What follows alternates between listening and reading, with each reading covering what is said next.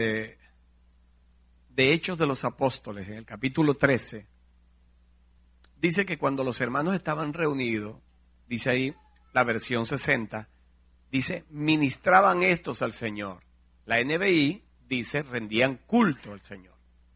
La palabra que está en el original es liturgeo, liturgiaban, o sea, tomaban una forma para expresar adoración al Señor. Entonces nuestras reuniones, en nuestras reuniones aprendemos de la palabra de Dios, pero debe haber un espacio para liturgiar, para rendirle culto a Dios. Porque Él es el Señor y la Biblia dice en Efesios capítulo, un capítulo de eso, creo que es el capítulo 1 y el versículo 12, que fuimos creados para la alabanza de su gloria.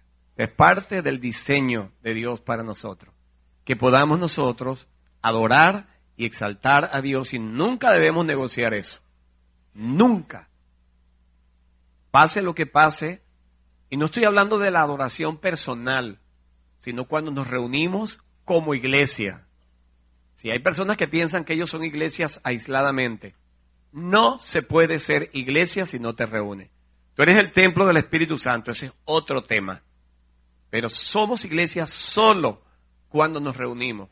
Porque la misma palabra dice, iglesia quiere decir, o perdón, la palabra iglesia en los originales es eclesia, que es, quiere decir una, un grupo que sale a reunirse en un sitio.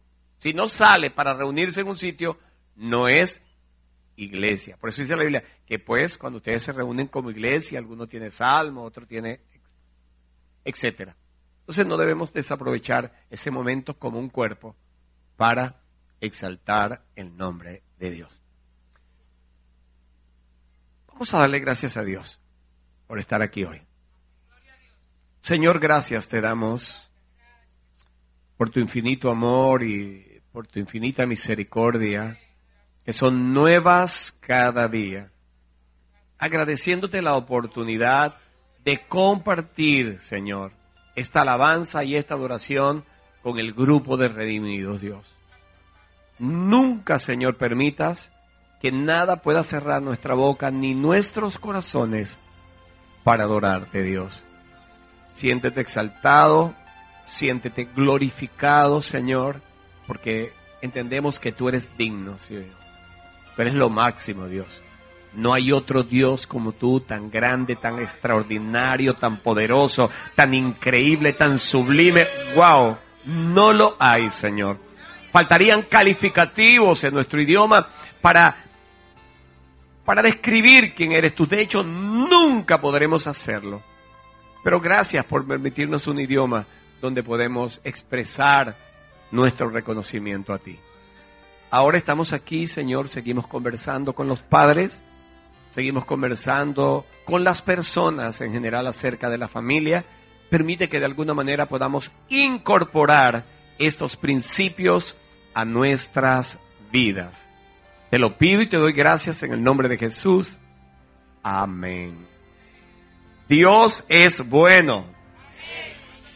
Todo el tiempo. Todo el tiempo Dios es bueno. Hemos estado hablando durante estos días acerca de la familia. Eh, pero hemos dedicado el día de ayer y el día de hoy lo vamos a dedicar a hablar acerca de los hijos, porque el día de mañana y pasado mañana vamos a hablar del matrimonio. Esta charla no es para los papás, no es para los matrimonios, es para todo el mundo, porque de alguna manera todos estamos vinculados a una familia. Y podemos dar un aporte o recibir un aporte, pero no alcanza si no lo aplicamos. Ya hay un Wikipedia para que hayan dos. No nos almacenemos información. La idea es aplicar los principios para poder colaborar y nuestro granito de arena, de arena en la preservación de la familia. Hoy vamos a hablar acerca de claves para una familia feliz, aunque no perfecta. ¿Me explico? Claves para una familia feliz, pero no perfecta. Hemos estado diciendo, o he estado diciendo, que hoy día es asombroso cómo abundan los divorcios. De hecho, ya la gente como que se casa con la predisposición incluso dicen, bueno, si esto no me funciona, me divorcio. Es impresionante todo lo que la gente hace para, que, para casarse, todo lo que invierte para luego divorciarse. Vemos dentro de la relación matrimonial malos tratos, vemos infidelidad, falta de respeto, incomunicación, egoísmo, una cantidad de lastres, una cantidad de situaciones que dañan el propósito original de la familia. Y yo entiendo que hablar hoy de esto es sumamente difícil. ¿Por qué? Porque esta institución eh, está siendo atacada sobremanera. Y lo que esperamos como que no es muy halagador, a menos que nosotros tomemos una buena disposición de hacer algo a favor de la familia. Eh, Latinoamérica, lamentablemente, se dice que el tiempo que duran los matrimonios es aproximadamente ocho años. Hay una crisis, dicen los estudiosos de la conducta dentro del matrimonio, que dura como, eh, eh, comienza de seis a siete años, pero ya los ocho no sobreviven independientemente de las cosas que hagan. Hay una amenaza de divorcio. Ahora, ¿qué está pasando? Yo creo que, que hay una concepción equivocada de la familia creemos que todo debe darse por inercia, por, por espontaneidad, que todas las cosas van a suceder. Pero resulta que no es así. Alguien dijo que la gente altamente calificable no espera que las cosas pasen. Ellos hacen que las cosas pasen.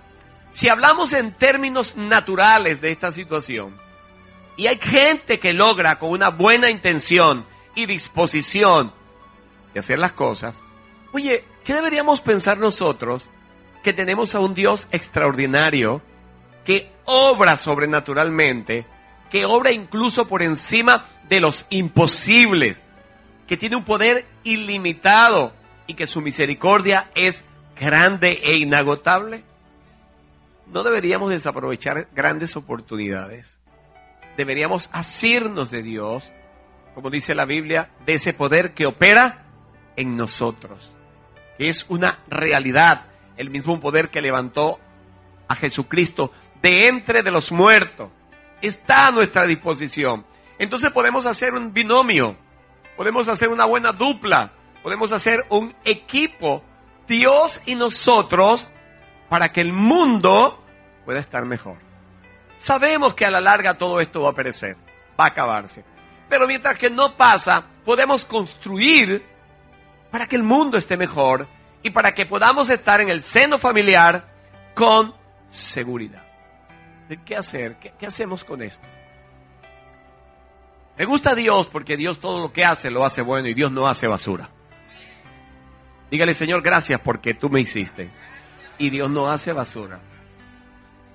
Y Dios nos creó con la capacidad de razonar, con la capacidad de decidir, con la capacidad para tomar resoluciones. Penosamente, nosotros no hemos sabido aprovechar estas capacidades para cumplir el plan de Dios en nuestra vida. Hemos aplicado la voluntad, las capacidades y todas esas cosas para cumplir nuestra agenda personal y nos hemos mantenido al margen de lo que Dios tiene para nosotros. Si la humanidad se volviera al Señor, si la familia se volviera al Señor y usara ese, esa voluntad, si usara esa capacidad de razonar, si usara la sabiduría y la inteligencia que Dios nos ha dado, que no es otra cosa que sentido común, otro cuento sería la historia de nuestra familia. Entonces es importante saber que a pesar del panorama oscuro, no todo está perdido. ¿Oyó? No todo. La familia puede llegar a ser todo lo que Dios quiere para la familia. Eso va a depender no de Dios. Oye bien, mira, esto es algo así como que Dios tiene los recursos y los están enviando. Él lo único que quiere es que nosotros estemos en el lugar. Pero nosotros nos vamos del lugar porque preferimos estar ajenos para cumplir nuestra propia agenda. Y eso nos convierte en personas que nos exponemos a las consecuencias o a los resultados del sistema donde nos ha tocado vivir. Por eso quiero compartir con ustedes algunas claves interesantes. No son una fórmula mágica. Y yo entiendo que estamos en un tiempo donde todos esperamos una fórmula mágica. Por un extremo están los que no quieren hacer nada y por el otro están los que sí creen en Dios, pero quieren que Dios lo haga todo y miran a Dios como el genio de una lámpara mágica donde lo frotan y le ordena, Dios, tienes que hacer esto. Ahora mismo te ordeno, Dios. Yo lo he oído, lo veo en algunas declaraciones de Facebook, donde la gente tiene a Dios como que Dios va a cumplir sus antojos. Las cosas no van a ocurrir solas. Nosotros necesitamos poner empeño. Y si algo Dios vemos en la Biblia que honra, es la gente que hace cosas. La gente que se mueve. A veces, porque no siempre Dios abre el mar rojo para que pasemos. Eso le pasó a, a Josué. como Dios había abierto el mar rojo, cuando Moisés, ellos estaban ahí esperando que se abriera el mar rojo. Y Dios le dijo, perdóname, pero discúlpame. Si quieres que se abra el mar rojo, tienes que mojarte los pies. Hace esa gente, y a veces es así, porque Dios es el, el Dios de las multiformas. Y Dios se dispensa de diferentes maneras. Tenemos que desarrollar entendimiento espiritual para comprender las movidas de Dios. Y yo creo que en este tiempo Dios ha creado una cantidad de recursos, ha inspirado, porque oiga bien, yo reconozco los avances tecnológicos, reconozco los avances científicos, todo eso, pero reconozco lo que dice la Biblia, que todo lo bueno y todo don perfecto proviene de Dios. Todo. Todo. Entonces Dios ha dotado a algunas personas con algunas capacidades para orientarnos a nosotros en estos procesos de construcción de la familia. Por eso un elemento, el primer elemento que yo creo que es interesante para que nuestros hijos y la familia pueda desarrollarse de una manera saludable, se llama compromiso. Diga compromiso. Eso es lo primero. Porque cuando Dios crea la familia, la crea para que todos podamos colaborar los unos a los otros. Que cada miembro fue diseñado para que a través de relaciones saludables pudieran desarrollarse. Pero debe haber compromiso. Un compromiso que es lo que va a los hijos brindarles seguridad. Cuando nosotros tenemos el compromiso de como familia estar unidos, en el caso de la esposa y el esposo, cuando deciden estar unidos para sacar hacia adelante a sus hijos, los hijos al ver esta reacción de ver un equipo, se sienten seguros. Se sienten seguros. Me gusta Dios porque Dios es un equipo. Dios es un equipo, Dios Padre, Dios Hijo y Dios del Espíritu Santo. Son un equipo. Entonces, cuando el papá y la mamá quieren trabajar para que sus hijos tengan una vida espiritual y emocionalmente saludable, ellos se comprometen intencionalmente a construir ese hogar. Ellos lo hacen con toda la intención del mundo. Ellos deciden, ellos no esperan sentir cosas, ni que nadie los empuje. Ellos toman la determinación, a pesar de lo que esté pasando entre ellos, de trabajar a favor del equipo. ¿A quién le gusta aquí? ¿Quién ha comido aquí alguna vez revoltillo de huevo con jamón? ¿Qué les parece? En un revoltillo de jamón, la gallina, ¿sabe cuál es la gallina? Está involucrada. Pero el cerdo está comprometido. ¿Si entiende el valor del compromiso? Un compromiso que demanda lealtad y hasta cierta complicidad. Unos papás que entienden que son altamente responsables del desarrollo saludable de sus hijos. Y el compromiso requiere algunas cosas que son importantes. Primero, el compromiso requiere inversión de tiempo.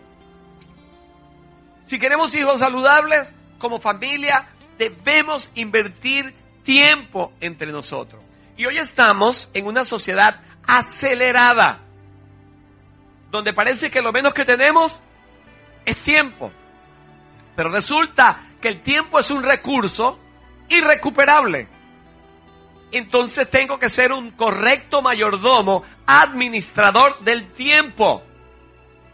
Debo desarrollar la capacidad de administrarlo correctamente, sobre todo en lo que se trata de la familia. Debo dedicarle tiempo a mis hijos. Yo sé que uno está cansado, que estamos en una sociedad donde hay que trabajar mucho, pero nada, eso es parte del compromiso. En mi país actualmente, eh, la gente para para poder comer debe hacer una fila. En Venezuela decimos cola. Una cola, una fila. A las personas nos toca, por el número de nuestra cédula, de nuestro ID, el último número a cada quien. A mí me toca los jueves. Ir al supermercado y hay gente que incluso se va de madrugada o de noche a dormir en algunos sitios donde supuestamente van a vender ciertos alimentos. Por ejemplo, dicen, oye, en tal sitio llegó arroz y, en tal sitio llegó. Entonces la gente se va, a veces hay lluvias, o a veces tiene que esperar cuatro o cinco horas en el día con la inclemencia del sol, pero la gente está allí porque necesita eso. A veces creemos que la necesidad exclusiva de la familia es la provisión de la comida. A veces pensamos y me, disculpan porque voy a ser un poco atrevido, pero a veces invitamos a las personas a nuestros servicios en las iglesias, pero no tienen tiempo. Y estoy hablando de Venezuela, no de acá. No, no, no, de verdad, porque yo estoy hablando de lo de la cola de la fila en Venezuela. Pero no sé de dónde sacan tiempo para comprar, para suplir una necesidad física. Esto quiere decir que en el orden de sus prioridades, lo físico está por encima de lo espiritual. Ahora resulta que lo espiritual trasciende a la eternidad, mientras que lo físico es temporal. Entonces hay cosas que son conectadas a la eternidad y hablo de esto porque tiene que ver con el desarrollo y la formación de los hijos cuando yo como familia, como equipo, me comprometo para que mis hijos desarrollen una vida espiritual óptima. Eso va a repercutir en la eternidad de mis hijos. Entonces tengo que tratar de administrar correctamente el tiempo. Un tiempo que también habla de dedicación. No es pasar con tiempo con mis hijos, me siento a ver televisión, pongo a mi hijo a ver televisor y listo, estamos en familia reunidos. No, señor, no se trata de eso. Es dedicarme a mi hijo, preguntar a mi hijo, ¿cómo estás? Cuéntame qué te pasó. Hablar con ellos, acercarme a ellos, saber de sus preguntas, saber de sus interrogantes, saber de sus necesidades, saber de lo que le está pasando. Y eso también tiene que ver con mi pareja. Mi pareja es parte de eso. Yo tengo que ser dedicado a ella o ella tiene que ser dedicada a mí. Preguntarnos.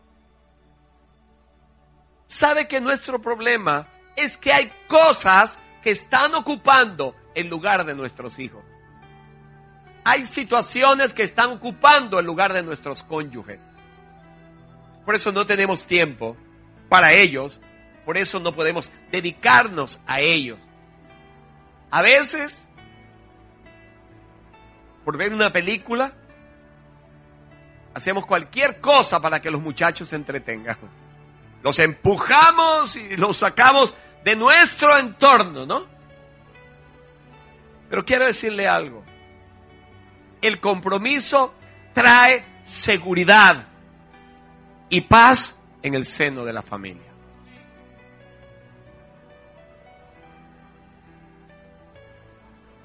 Cuando hay seguridad, lo hay todo. Por ejemplo, yo le aconsejo a los papás, como le decía ayer, saca a tu hija, llévala a comer. Cuando ya van creciendo, que se van haciendo señoritas, regálale bombones, regálale flores, ten detalles con ella. ¿Para qué? Para que después no venga un guaraguao y las impresiones con un muñequito de peluche. ¡Ay, qué tierno! ¿Usted sabe lo que es un guaraguao, verdad? En mi país le dicen samuros, a los buitres, los guaraguaos. ¿Usted sabe que hay una historia de un guaraguao o de un samuro que vio una palomita hermosa y dijo, wow, qué banquete. La, la, palomita estaba comiendo alpiste, que es un tipo de alimento. Deben conocer el alpiste, ¿verdad? Es un alimentico, una semillita parecida al arroz. Así la conocen, ok. Comiendo alpiste. Y cuando él se acercó a ella, ella vio que era un guaraguao y a correr que llegó Humberto. Se fue. Y él le gritaba, ¡vas a huir! Bueno, total que se fue. Y varias veces lo intentó y no le funcionaba. Y un día el guaraguao, que usted sabe que el guaraguao lo que come es carroña, podredumbre, un día se adelantó, llegó primero que la palomita y comenzó a comer al piste. Usted se puede imaginar lo que se estaba sintiendo. Oh, lo que el poco del piste. Y de pronto la palomita le ve, ay, si el guaraguao come al piste. Qué mal pensada era yo. Mi papá me había hablado, cuídate de los guaraguaos, cuídate de los guaraguaos. Pero es mentira. Y el guaraguao le impresionó y ay, se acercó a él. Bueno, usted sabe el terminal, el cuento al final, lo que pasó. Entonces hay guaraguaos comiendo alpistes y los padres deben entrenar a sus hijas para enfrentar a los guaraguaos. Con sabiduría.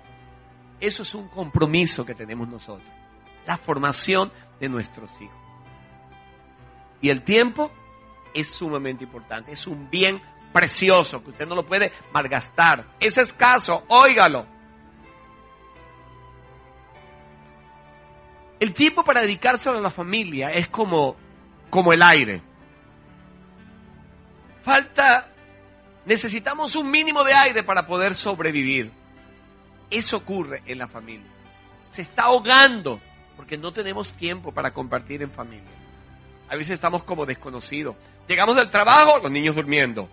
Nos vamos en la mañana, se quedaron durmiendo. No hay ese tiempo porque tenemos otros valores por encima de la familia. Creemos, cuando hablamos, no, yo hago esto para darle una mejor calidad de vida a mis hijos. ¿Qué es calidad de vida? Primero deberíamos preguntarnos. ¿Cuáles son las verdaderas necesidades que tienen nuestros hijos? El tiempo es un aliado en la formación de mis hijos. Alguien dijo que hoy los padres han sido sustituidos por cablecitos y por chips. ¿Usted cree eso? Eso lo, han estudiado. Por eso alguien ha aconsejado que a los hijos no se le debe estar dando tantos juguetes y cosas electrónicas y que debe pasar más tiempo con papá y con mamá. A veces se sumerge en un mundo que los niños se arrinconan con, los equipos y entran al mundo cibernético de la internet y, y se ausentan de la realidad. Pero el mundo es muy real. Y nuestros hijos deben estar despiertos al mundo. Y los padres deben tener tiempo para mostrarle a sus hijos en el mundo que están viviendo. Y deben mostrarles los caminos. Y deben mostrarle el camino también. Es el Señor. Se hizo una encuesta a más de, de mil personas mayores de 80 años.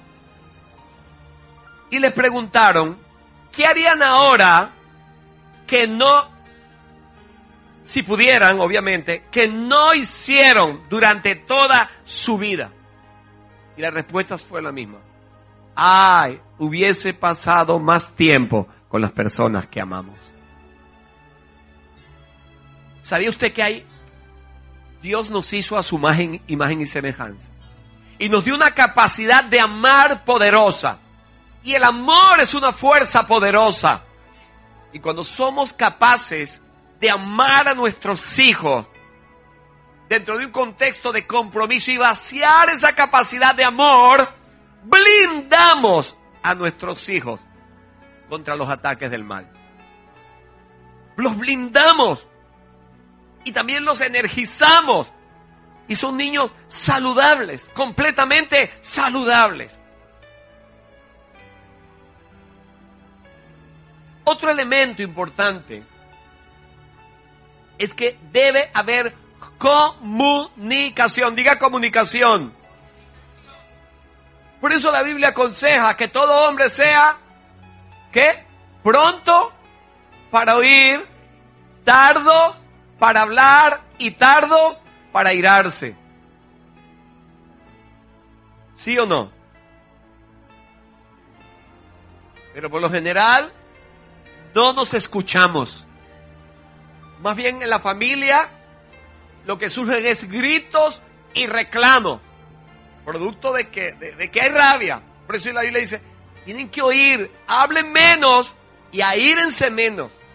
Fracturamos el destino de nuestros hijos cuando los levantamos dentro de un criterio de ira.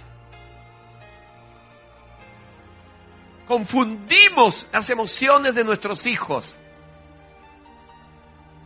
cuando ven que la casa parece un Vietnam. ¿Qué es esto? ¿Mi casa o Irak? Debe haber una comunicación honesta una comunicación transparente, una comunicación sincera, donde aprendamos a hablar, aprendamos a escuchar, aprendamos a comprender. Porque todos, incluyendo los hijos, tienen derecho dentro del seno familiar de expresar sus sentimientos. Además, debemos provocar en nuestros hijos independientemente de lo tímido o no que sean, para que ellos cuenten de lo que sienten por dentro. Esto es una comunicación auténtica, honesta. Da apertura. A veces, no, en mi casa todos nos comunicamos. Y cuando nos sentamos en la mesa, aprovechamos el momento. Y, y es mentira. Todo el mundo habla, pero nadie se comunica. Hay un montón de monólogos. ¿Sabes lo que es un monólogo? Entonces no hay diálogo. Diálogo es cuando intercambiamos. Entonces una familia llena de monólogos, nadie aprende, nadie escucha. Porque estoy esperando que alguien termine para yo expresar mi idea. Pero no hemos aprendido. Hay que enseñar a los hijos desde pequeños. La disciplina de escuchar, la disciplina de hablar. Una buena comunicación nos lleva al respeto y al amor. Escuchar con respeto, hablar con respeto. Eso es saludable. para nuestros hijos. A veces la falta de comunicación no nos deja hurgar en las verdaderas necesidades de los hijos. A veces no le damos chance a nuestros hijos que nos hablen. Estamos tan ocupados, tan atareados en nuestras cosas, que no escuchamos a los niños. Debemos escuchar sus sentimientos. A veces cuando dicen cosas raras, ay muchacho, tú sí eres bobo. No es bobo, los niños están en un proceso de exploración, necesitan aprender. Y los padres son, son maestros. La mejor enseñanza es la que nace del seno de la familia. No es la que debe hacerla la mamá o el papá. No. Los dos. Debe haber una preocupación para que se para que haya un ambiente de comunicación abierto dentro de la familia. Enseñar a los niños que hay momentos de callar, que tienen que escuchar. Que hay momentos, mire, los papás somos tan egoístas que a veces vamos a comprar una casa y no se lo comunicamos a los hijos. Porque esas son decisiones de los grandes porque los hijos no tienen sentimiento. A veces sacamos a los hijos del, del centro de sus amistades, de, de su mundo, para nosotros satisfacer nuestro mundo. Debe hacerse las cosas habladas. Aunque a la larga los padres hagan lo que van a hacer, pero le dan apertura a los hijos, porque una necesidad de los hijos es que ellos necesitan sentirse importantes, porque eso habla de su autoestima. Y un hijo con una autoestima saludable es un, un niño que aprende a enfrentar la vida. Ahora, el problema es que si un padre, su autoestima no está bien, ¿qué va a hacer con los hijos? Otro elemento importante, creo que el más importante, es el amor. Diga amor. El amor es lo que mantiene viva una familia. Ahora, ¿qué es amor? Posiblemente a la gente de Puerto Rico no le va a sonar mucho esto que voy a decir, pero sí. Pero había un hombre que estaba desesperado por una necesidad de amor con su esposa. Le dice a su esposa, mi amor, dime una palabra con amor. Pero la mujer estaba tan obstinada que le dijo, amortiguador.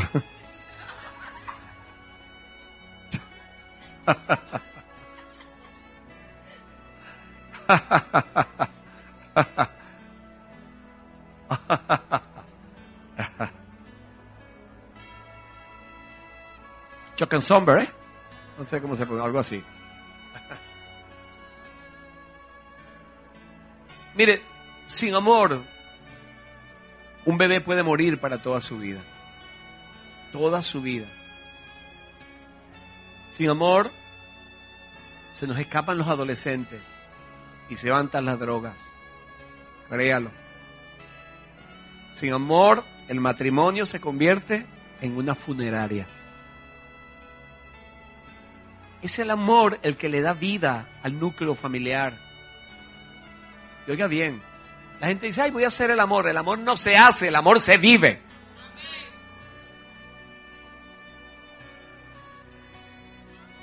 Lo que pasa es que la sociedad ha, ha desvirtuado lo que es el amor, porque ha desvirtuado a Dios.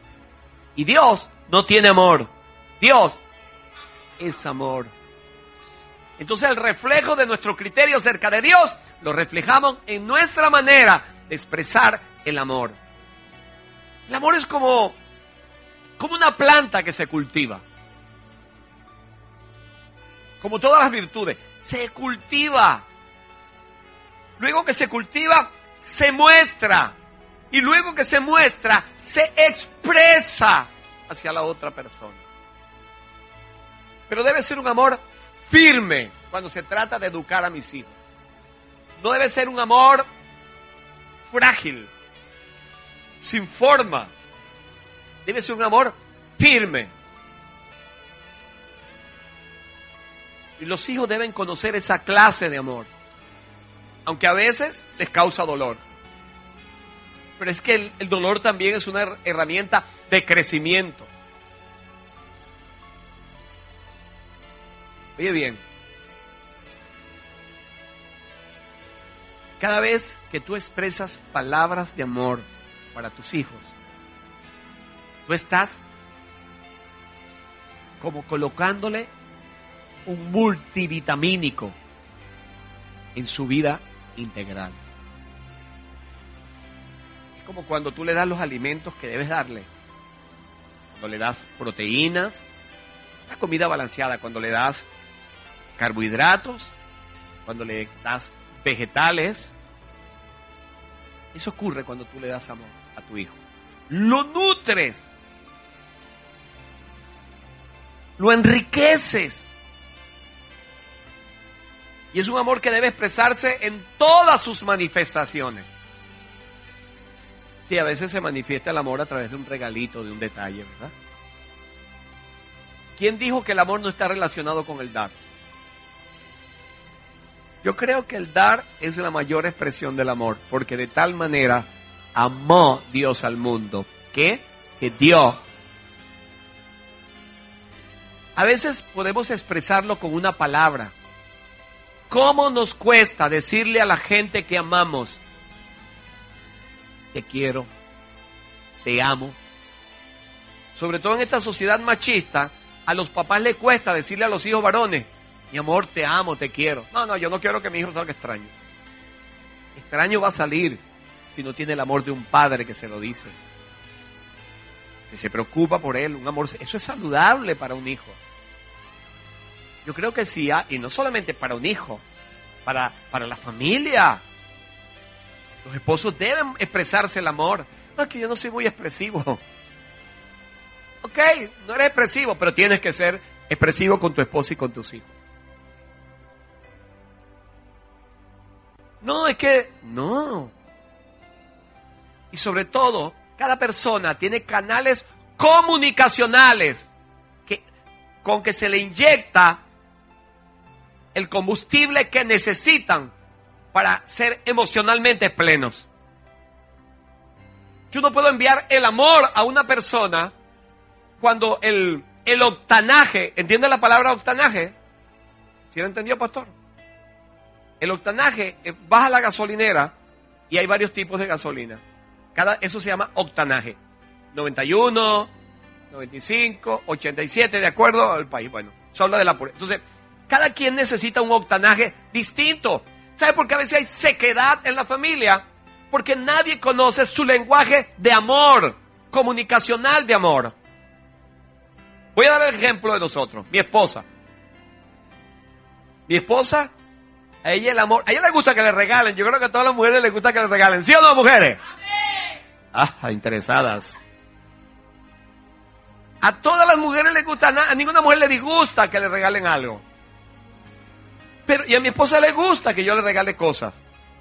Pero ella le llena más que yo le dé palabras de afirmación. Pero resulta que mi manera de expresar el amor no es con palabras de afirmación. Yo doy. Yo, la manera de decirle a alguien te amo es dando. Entonces a veces yo creo que estoy supliendo las necesidades emocionales de mi esposa porque le doy algo y resulta que estoy supliendo la mía porque yo estoy haciendo lo que yo quiero y ella queda empty. Vacía. Yo tengo que aprender a conocer a mis hijos y conocer su lenguaje emocional, porque yo como papá debo llenar sus necesidades. Hay otras personas que su lenguaje es que le den.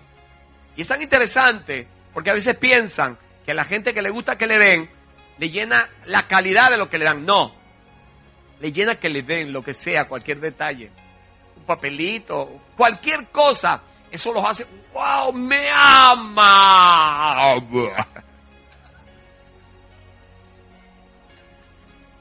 ¿Alguna vez ustedes vieron una tira cómica llamada La Gata Loca? Nunca, que tenía un ratón llamado Ignacio. Era muy cómico porque Ignacio era un ratón ella estaba enamorada del ratón. Y el ratón le tenía rabia y le lanzaba unos ladrillazos. Y cuando le pegaba un ladrillazo en la cabeza, ella decía, Ignacio. Porque él se preocupaba por ella. A veces el lenguaje de nuestros hijos no es que le den o no es de, de, palabra, sino de, de servicio. Hay gente que no le importa que le des nada o que le digas nada. Es más, no le digas nada. Pero hazle un, acto de servicio. Hazle, hazle en la mañana un sanguchito bien chévere, bien especial. Y la persona dice, wow, me ama. Porque es un lenguaje comunicacional. Hay otros que no, que su lenguaje comunicacional es calidad de tiempo. Nada. Tu esposa no quiere otra cosa sino, o tu esposo, que estés allí. Yo tengo un amigo que a él le gusta que su esposo esté al lado de él. Y le dice, sácame espinilla. Y él dice, pero tú no tienes espinilla, no sé, lo que sea, rajúñame, rómpeme.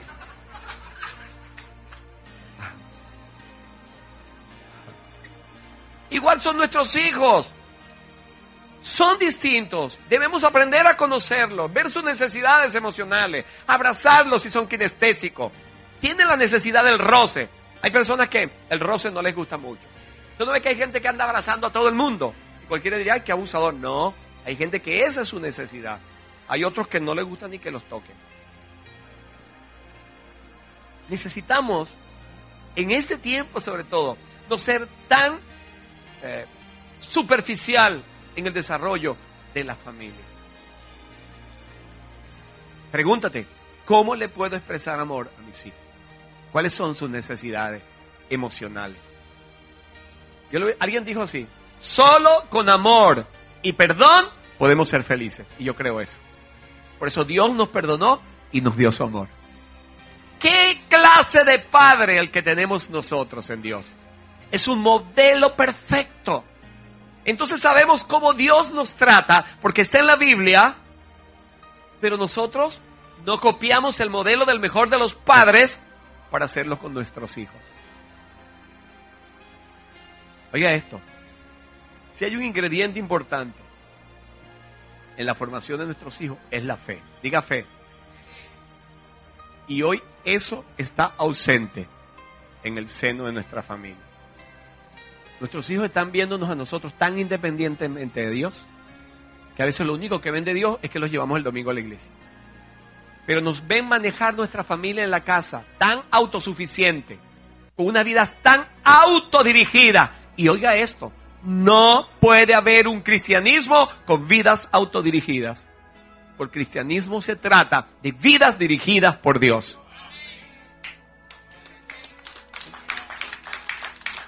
¿Qué están viendo nuestros hijos en cuanto a nuestra fe? ¿Qué ven? ¿Cuál es la, la respuesta nuestra que ven nuestros hijos ante los desafíos de todos los días? ¿Qué tipo de fe estamos sembrando en la casa? Alguien dijo que si tu fe no funciona en tu casa, no funciona, no la exportes.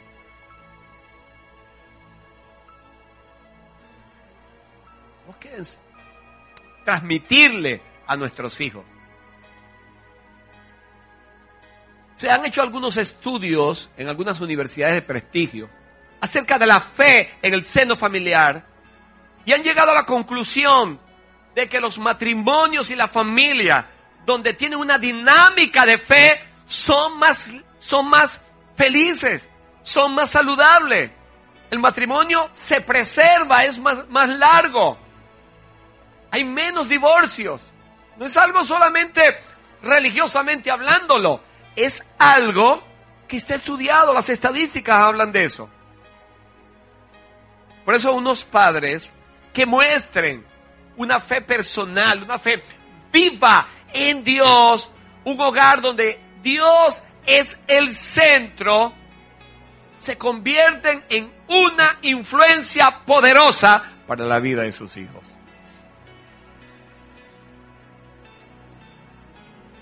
Hay algunas escalas de valores que enseñan las iglesias. Yo lo he visto en muchos libros, yo lo aprendí, yo lo enseñé.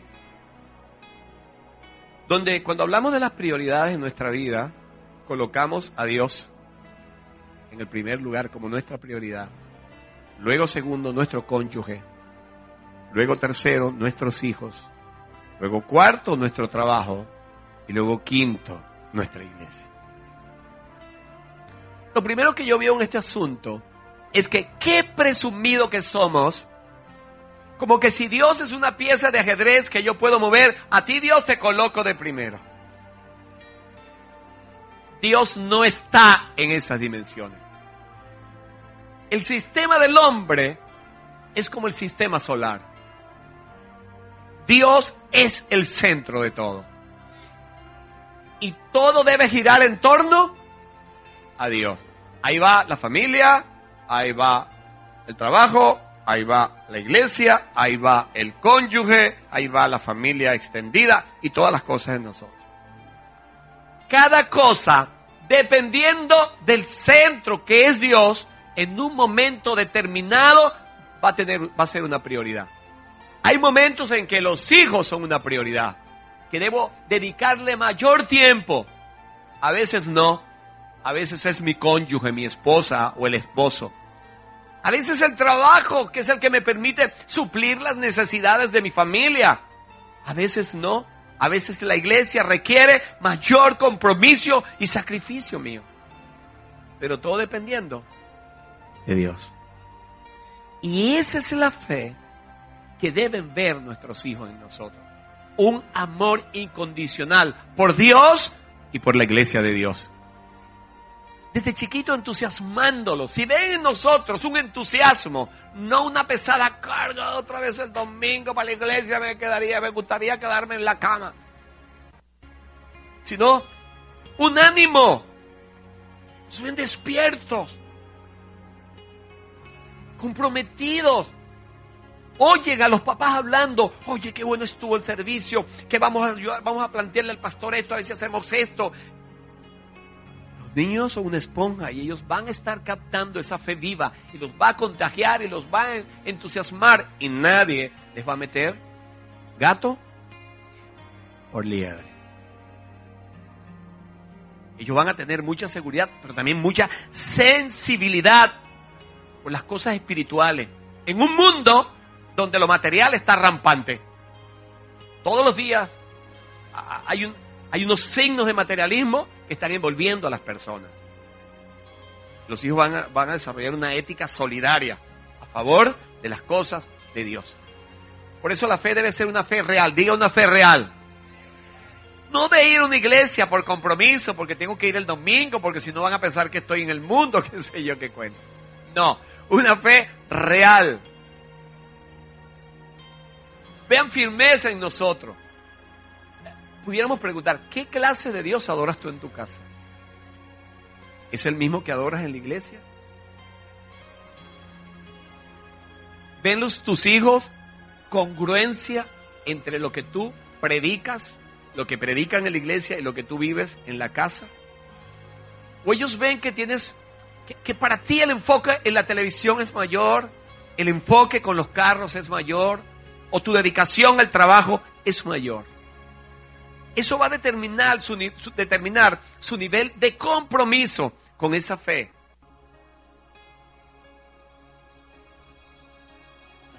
Debemos comenzar a hacer, a planificar de qué manera le vamos a mostrar a nuestros hijos nuestra fe que ellos aprendan a ser defensores, paladines de esa fe, porque la experiencia de, que le han manifestado sus padres los ha comprometido sin que ellos se den cuenta con esa fe. ¿Qué le dice Pablo a Timoteo? De tu fe no fingida, que la aprendiste de quién? De tu abuela. ¿Le parece? La fe de Timoteo nace de un hogar de personas que vivían con una fe real.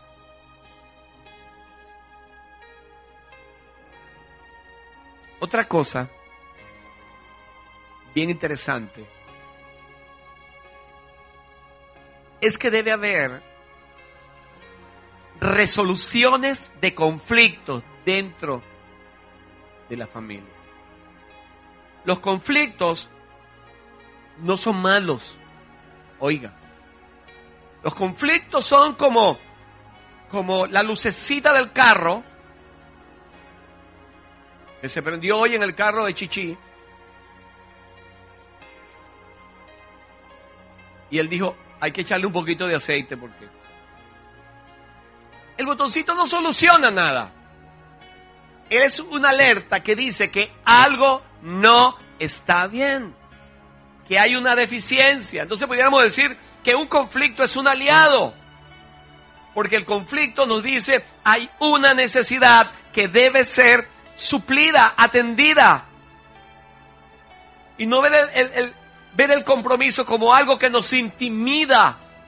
Mucha gente se divorcia por no querer enfrentar las situaciones de peligro que hay entre la familia, por evitar una discusión, por evitar una confrontación. Pero es saludable los conflictos. Y estoy hablando de conflictos, no estoy hablando de peleas, ojo. Si no son esas expresiones de molestia que puedan surgir. Y debemos enseñarle a nuestros hijos a ser francos y que ellos puedan comunicarnos a nosotros aquellas cosas que les molestan de nosotros. Y, la familia es un ambiente, quizás por, haber tanto, tantos criterios heterogéneos, ¿no? Distintos, pues es como un foco fácil para que surjan conflictos. Ahora, el problema es que los conflictos hay que solucionarlos. Diga solucionarlo. No es gritarnos, no es salir corriendo, no es hundirse en ello, no es insultarse, no es dejándose de hablar. No, Señor. No es aislándose el uno al otro, es afrontar los problemas con serenidad, con humildad y de una manera constructiva. Por eso hay técnicas que nos ayudan hoy día. Yo creo que la Biblia está llena de eso cómo enfrentar los momentos críticos, ¿verdad? La palabra suave, ¿qué hace? Aplaca la ira. Es ninguna técnica, ¿verdad? Ser pronto para vivir es otra técnica. La Biblia está llena de principios que nos ayudan en medio de la resolución de conflictos. Hay uno que dice, estimando al otro como superior a él mismo. O mi esposa es superior a mí. Y ella dice, mi esposo es superior a mí. Entonces no puedo faltar el respeto, tengo que medir mis palabras. La Biblia está llena de recursos que nos permiten encontrar soluciones a los conflictos. Pero no podemos huir a ello, porque ¿sabe lo que ocurre? Los divorcios, la ruptura, no es el producto de grandes explosiones, sino de pequeños goteos. Cosas que se acumulan, cosas que no se resuelven. Yo le agradezco al Señor porque mi esposa y yo hemos aprendido a solucionar nuestro problema. Todo lo que nos molesta, muy bien, lo hablamos. Nosotros tomamos una resolución. Que las cosas graves las soluciono yo, las decido yo. Las pequeñas las decide ella. Un amigo me preguntó, oye, dame un ejemplo de cosas grandes. Todavía no he encontrado el primero. No, ese es un chiste malo. Necesitamos hablarnos las cosas. No dejar que las cosas se acumulen y se acumulen, porque después vienen grandes explosiones y son nocivas. Le hago una pregunta. ¿Quién sufre más en una pelea de dos elefantes? ¿Ah?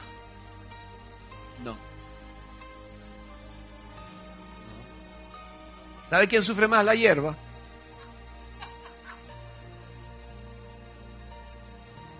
Sí, nuestros hijos sufren más, los más pequeños, los más frágiles, cuando no resolvemos los conflictos correctamente. Papás, mamás, vamos a pensar en nuestros hijos como una prioridad. Eso nos va a permitir cuidarnos de cómo hablamos, de lo que decimos, de cómo lo decimos. En la familia debe predominar una actitud de servicio. Diga servicio. Porque no debe ser un centro de egoísmo. El centro de la casa no es papá. El centro de la casa no es mamá. El centro de la casa no es el hijo, ay, mi hijo es el rey. El centro de la casa es Dios. En la casa todos nos servimos. Todos nos colaboramos. Esto no impide que haya egoísmo o algún tipo de soberbia. La familia debe ser un centro de apertura mutua, donde nos ayudamos todo. Eso tú se lo inculcas al niño desde pequeño. Cuando un niño venga a quererte quitar algo, no, no, no, yo lo llevo. Yo he visto papá así. Estás cortándole las alas a tus hijos. Está bien, papito, ayúdame. Y aunque no pueda, tú lo cargas, pero ayúdame pues. Y le aplaude. ¡Eh! Nos ayudó. Eso es bueno. Pero a veces nosotros mismos, hay mamás que no, yo quiero que mi hija, el trabajo de ella es que sea estudiar. Y la inutilizas en la vida. Tampoco es que vamos a utilizar a los hijos para que los hijos cubran nuestras responsabilidades. Yo creo que una responsabilidad de un hijo es que mantenga su cuarto en orden, ¿sí o no? Pero no tiene la responsabilidad de mantener mi cuarto en orden. Esa es mi responsabilidad. Mi hijo no tiene que lavarme el carro. Yo le puedo decir, papi, ¿me quieres ayudar a lavar el carro? Pero el carro es mío. ¿Me quieres ayudar? Y me ayuda, yo lo compenso. Toma, y le doy algo, porque me ayudó algo que es mío. Mamá, tú sabes cuáles son tus compromisos. Tú eres la esposa de tu esposo. No es tu hija la esposa de tu esposo. Cuando cada cosa marcha en su lugar, tenemos mayor oportunidad a tener matrimonios saludables.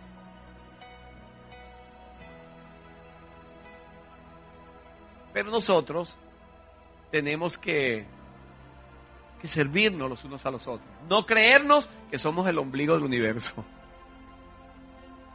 ¿Sí? y ese es un problema grave en la familia.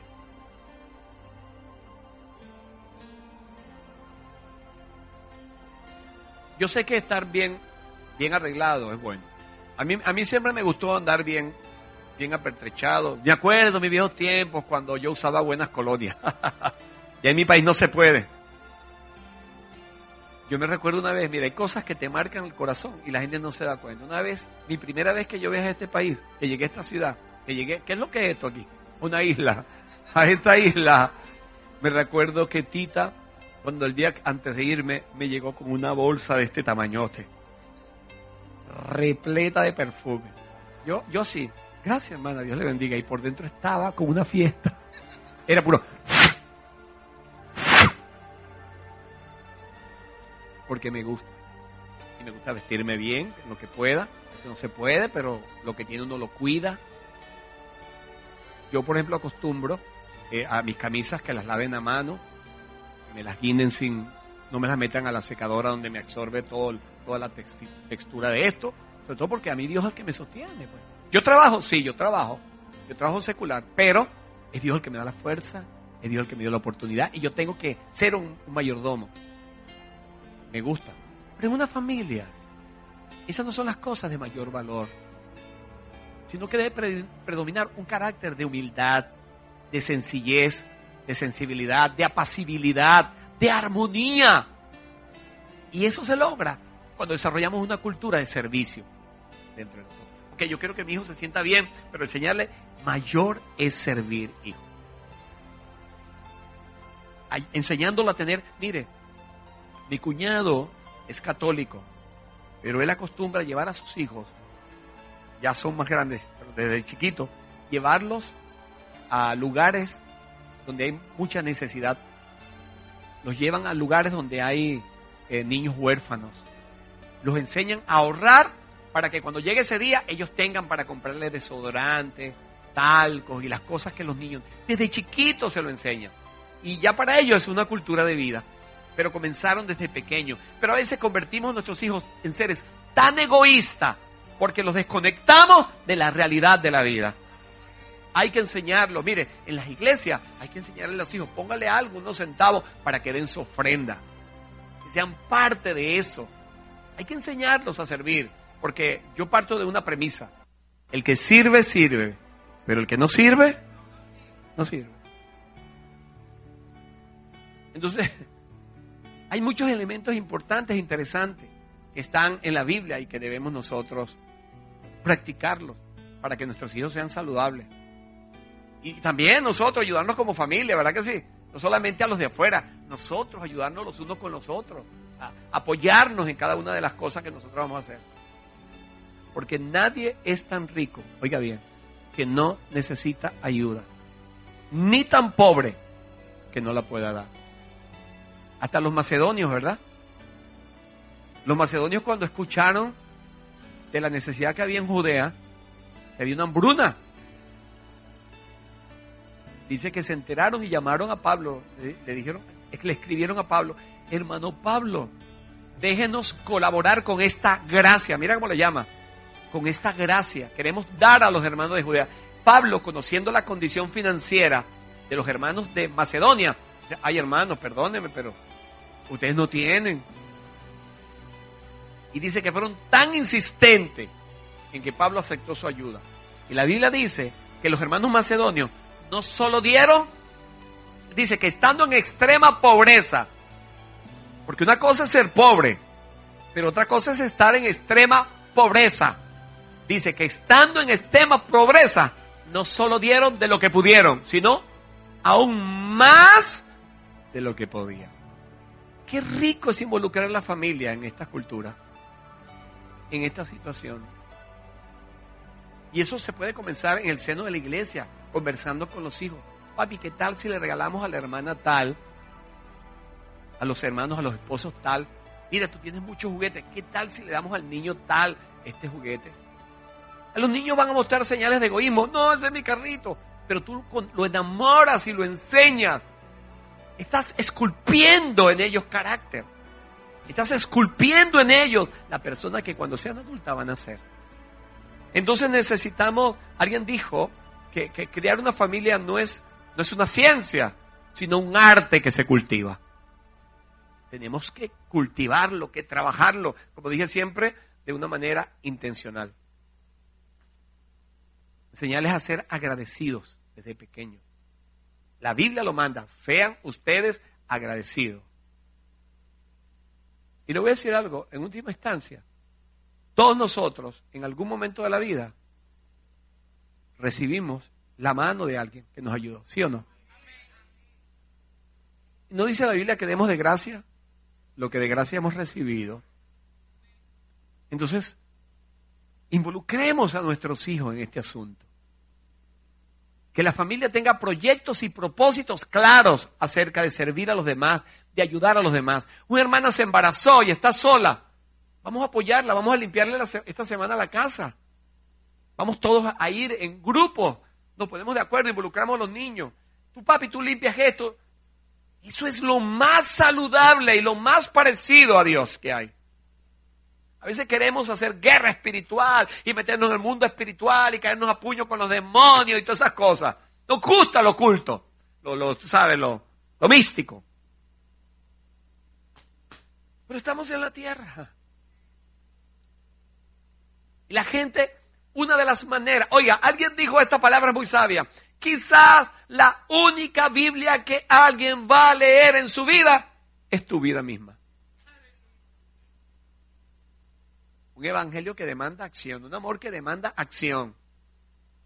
Yo creo que esto, esto va a afectar poderosamente a nuestros hijos.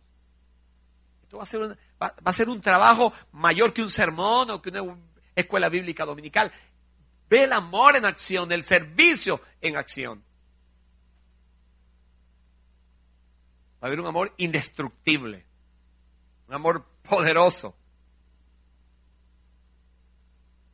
Voy a concluir. Me quedan dos minutos para la hora. Bueno, a mí me entregaron hace una hora exactamente, ya queda un minuto. Siempre creemos que estos temas, cuando se habla demasiado, queda muy poco. No es asunto de ocupar un espacio, sino que el espacio que se ocupó sea lo suficientemente bueno como para que la gente capte las ideas. Por eso, mi recomendación es cuando hay una charla, y esto va con para mañana, que, van que vienen las parejas, tráiganse un cuaderno y un lápiz.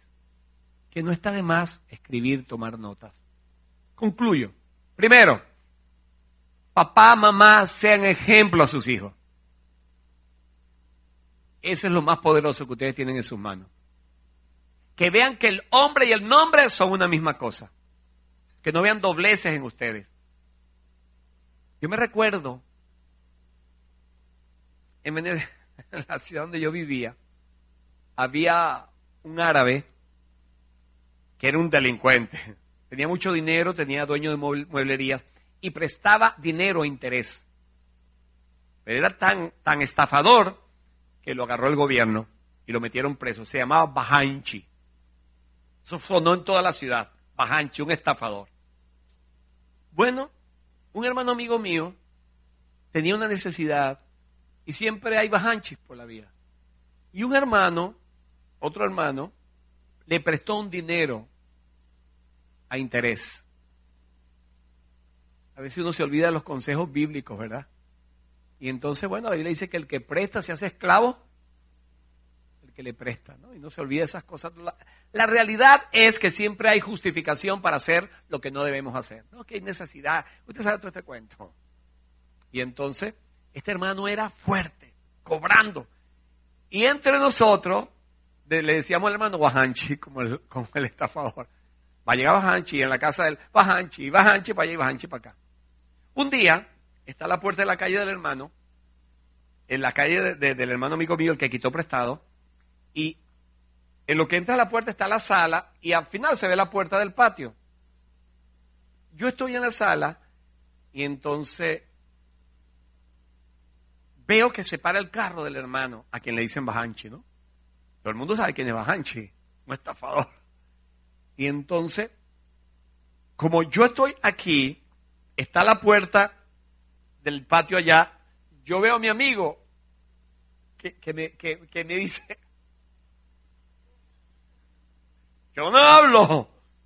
Y llegó la niña, cuando tocó el hermano a la puerta, se asomó y volteó y le dijo, papá, aquí estaba Hanchi.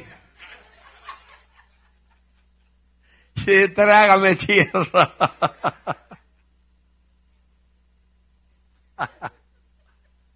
papá, sé ejemplo a tus hijos.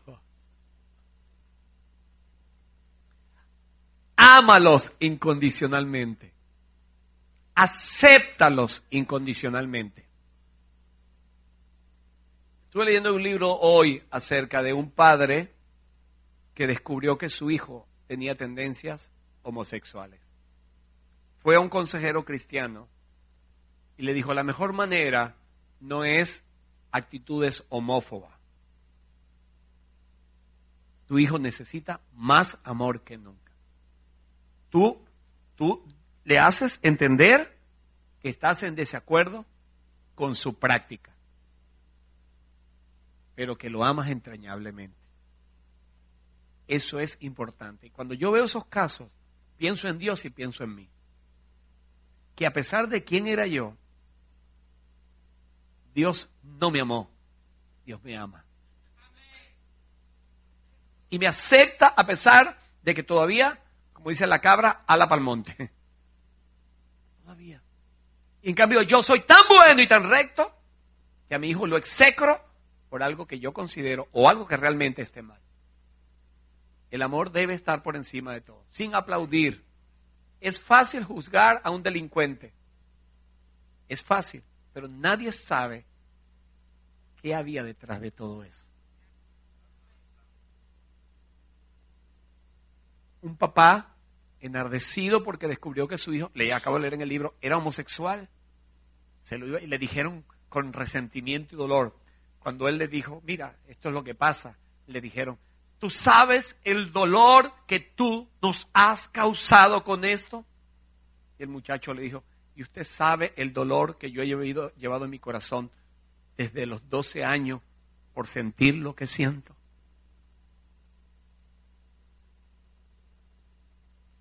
Amor incondicional para nuestros hijos. Oiga, disciplinas.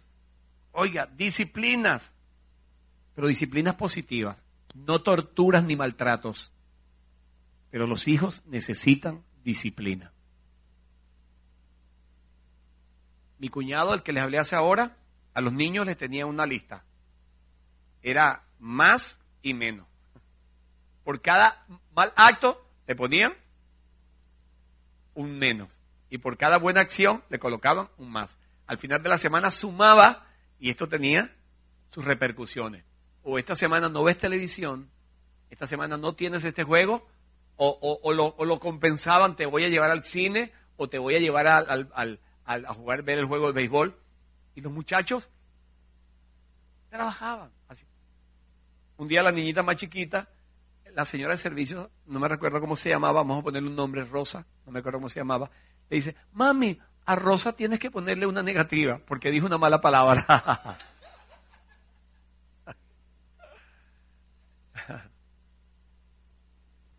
Oye, papá, cumple tus promesas. Si le dices, te voy a castigar, debes castigarlo. No amenaces. Cumple tu... Si le dices que le vas a dar algo, no para quitármelo encima. Sí, yo te lo voy a comprar. No juegues con eso. Se trata de la formación, se trata del corazón de tu hijo. Y a veces, para salir del paso, le hacemos daño a nuestros hijos con una promesa no cumplida. Y hasta la Biblia nos lo dice. Que tú sí sea, sí, y que tú no sea. Hay gente que tienen el mal dañado, mándenlo a arreglar. El no, perdón. Tienen el no dañado, mándenlo a arreglar. A veces hay que decirle a los hijos, no hay, no vas, no, no, mañana te llevo, si no lo vas a llevar. No es para, para no señor, mira hijo, no te puedo llevar, que patee, que se revuelque, no se va a morir de eso, yo no se va a morir de llorar. Pero sí, con tu firmeza, porque el amor debe ser firme, está formando carácter en él. Es muy importante en eso. Escúchalos, ten paciencia, escúchalos Hay padres que no escuchan a sus hijos ni consideran sus apreciaciones.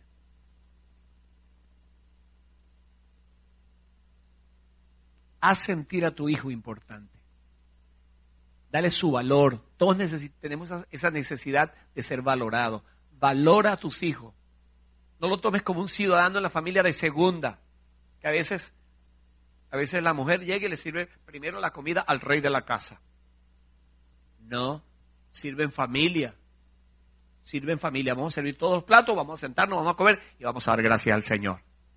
Un día oro yo, un día ora mi esposa, un día ora mi hijo. De eso se trata.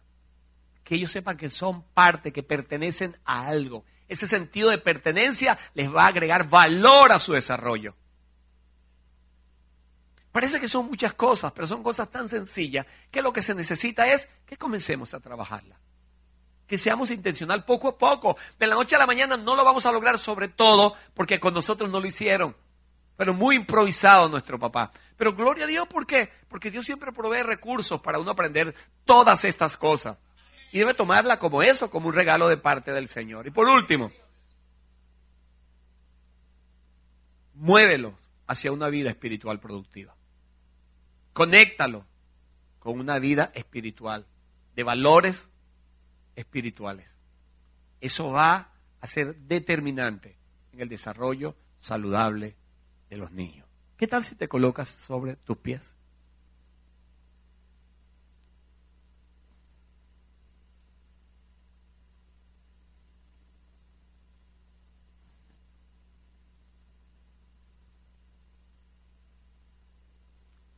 Esto lo saqué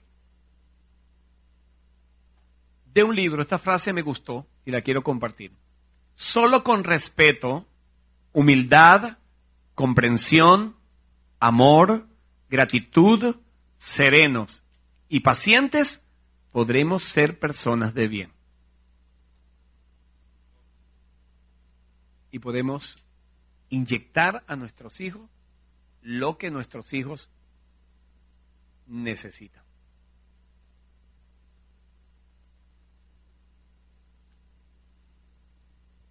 Dios quiera que cada uno de nosotros nos convirtamos en maestros del bien.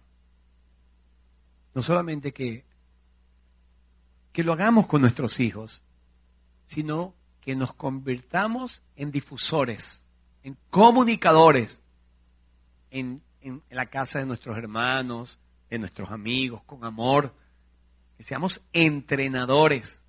A mí hay algo que me gusta de la Biblia que dice, las mujeres mayores enseñen a las más jóvenes a ser castas, prudentes, amadoras de sus maridos. Hoy quieren enseñar, vamos a hacer guerra espiritual, vamos a entrar en el mundo espiritual, vamos a exorcizar. No es lo que veo en la Biblia.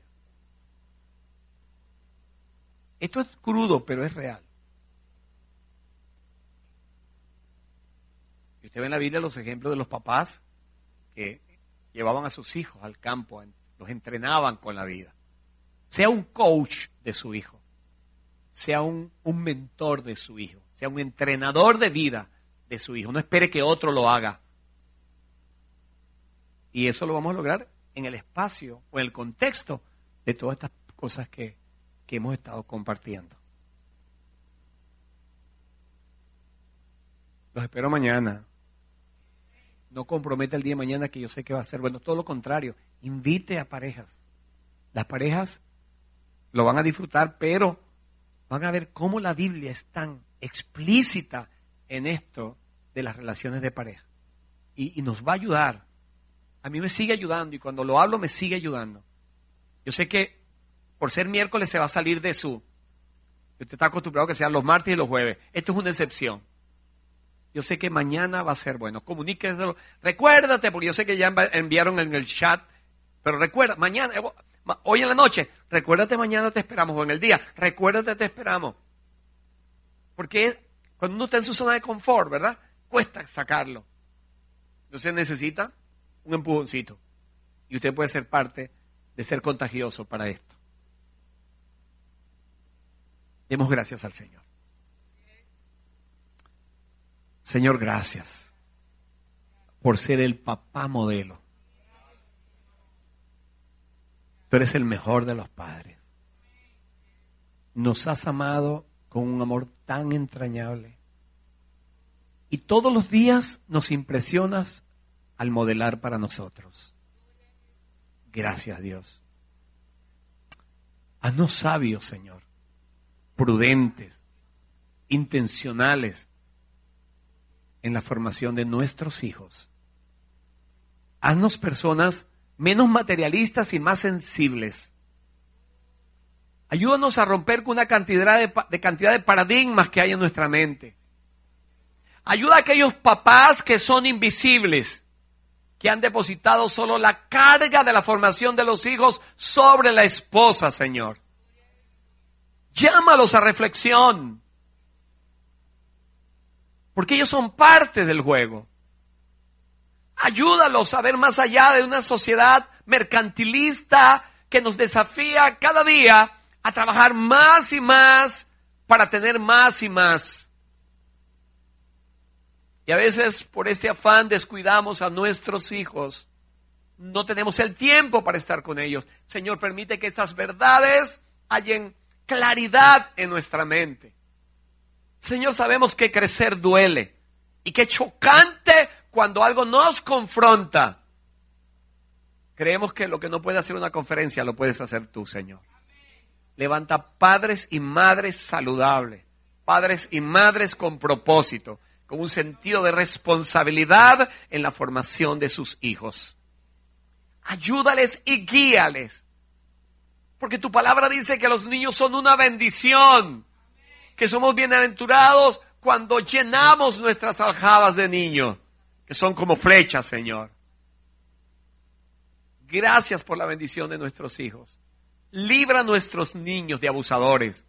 Libra a nuestros niños de enfermedades. Líbranos a nuestros niños de la crueldad de la vida. Libra y preserva a nuestros hijos. Pero úsanos como instrumento a nosotros, Señor. Queremos hoy exponernos a ti, Dios mío. Y no nos queda otra que darte las gracias. Porque siempre envías una voz de alerta y una voz motivadora. En el nombre de Cristo Jesús. Amén. Bendiciones para todos ustedes.